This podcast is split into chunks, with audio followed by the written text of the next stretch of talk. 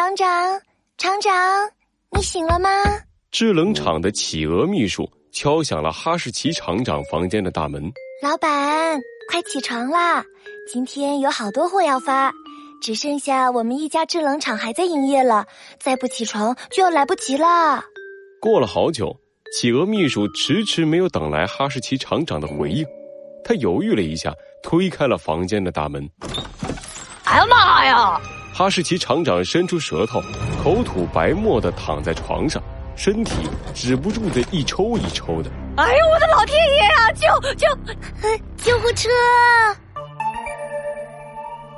嗯，猴子警长，我还没吃饱呢，我感觉我还能再吃八碗雪糕。小鸡墩墩顶着西瓜一样大的肚子，和猴子警长一起朝着哈士奇厂长的制冷厂走去。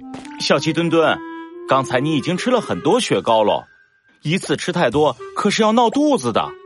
你也不想今天下午在厕所里度过吧？忍耐一下，等我们买到制冷液，就去好好吃一顿。哇，好耶！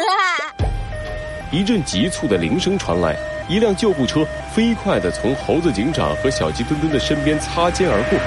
救护车上的窗帘紧紧拉着，看不清里面的情况。嗯，救护车，发生什么事了？嗯，会不会有人吃了太多雪糕，肚子疼，被送进医院了？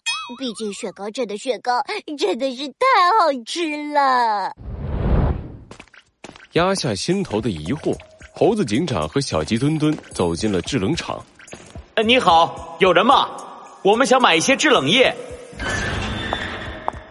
你们，你你们好，我是这里的秘书，你们有什么事吗？企鹅秘书从一个房间里走了出来，眼睛红红的看着猴子警长。啊，呃，你好，我们想买一些制冷液。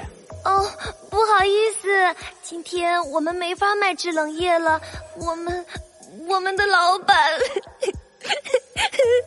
刚刚被送去医院急救了。什么？猴子警长和小鸡墩墩对视了一眼。这么说，刚才的救护车是从你们这里出发的？企鹅秘书，我可以问一下发生了什么事吗？是我们的老板哈士奇厂长紧急住院了，他喂喂喂，考虑的怎么样了？准备把制冷厂卖给我们了吗？嗯，一个极度嚣张的声音打断了企鹅秘书的话。一群黑白色的大雁一摇一摆的从制冷厂的大门走了进来。你们，你们还来这里干什么？你快出去！制冷厂我们是绝不会卖给你们的。哎。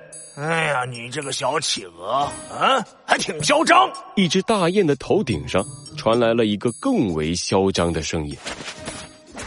一只长着黑白色皮毛、身体只有一根手指那么长的蝙蝠从大雁的身后飞了出来，它就是世界上最小的蝙蝠——猪鼻蝠。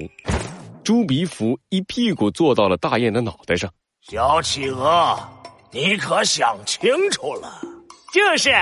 你想清楚了没有？拒绝我们大哥这么多回，今天你要是不答应，大哥就会让你尝尝他红豆那么大的拳头。哎呀！一声脆响，刚刚说话的大雁无辜的捂住了自己的脑袋。大哥，你打我干嘛呀？我就打你，就打你！谁红豆大？谁红豆大？你说谁的拳头红豆大呢？哎呀，你打你，打打打打打打！可是你的拳头确实只有红豆那么大呀！啊啊！你还顶嘴？你还顶嘴？哎，我错了，错了，大哥，我错了。你的拳头有铁锅那么大，铁锅那么大。哎，这还差不多。猪鼻福掏出一张手帕，擦了擦自己的手，眯起眼睛看向了企鹅秘书。企鹅秘书，我们是文明人，不会强迫你。不过我听说老哈刚刚被送去医院急救了，这急救恐怕需要一大笔钱吧？这钱你们有没有呢？你，据我所知，你们一直坚持把制冷剂便宜卖给其他人。根本就赚不到什么钱吧？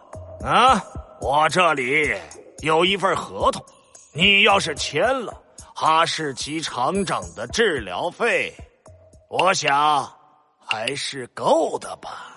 嗯，你 企鹅秘书气得说不出话来。朱比甫一边哈哈大笑，一边带着得意的笑容逼近了企鹅秘书。我劝你乖乖签了这份合同。要是我心情好，你还能过来给我当秘书呢。啊，我，你做梦！我还犹豫呢。别犹豫了，小的们，上！按住企鹅秘书的手，让他把这份合同给我签了。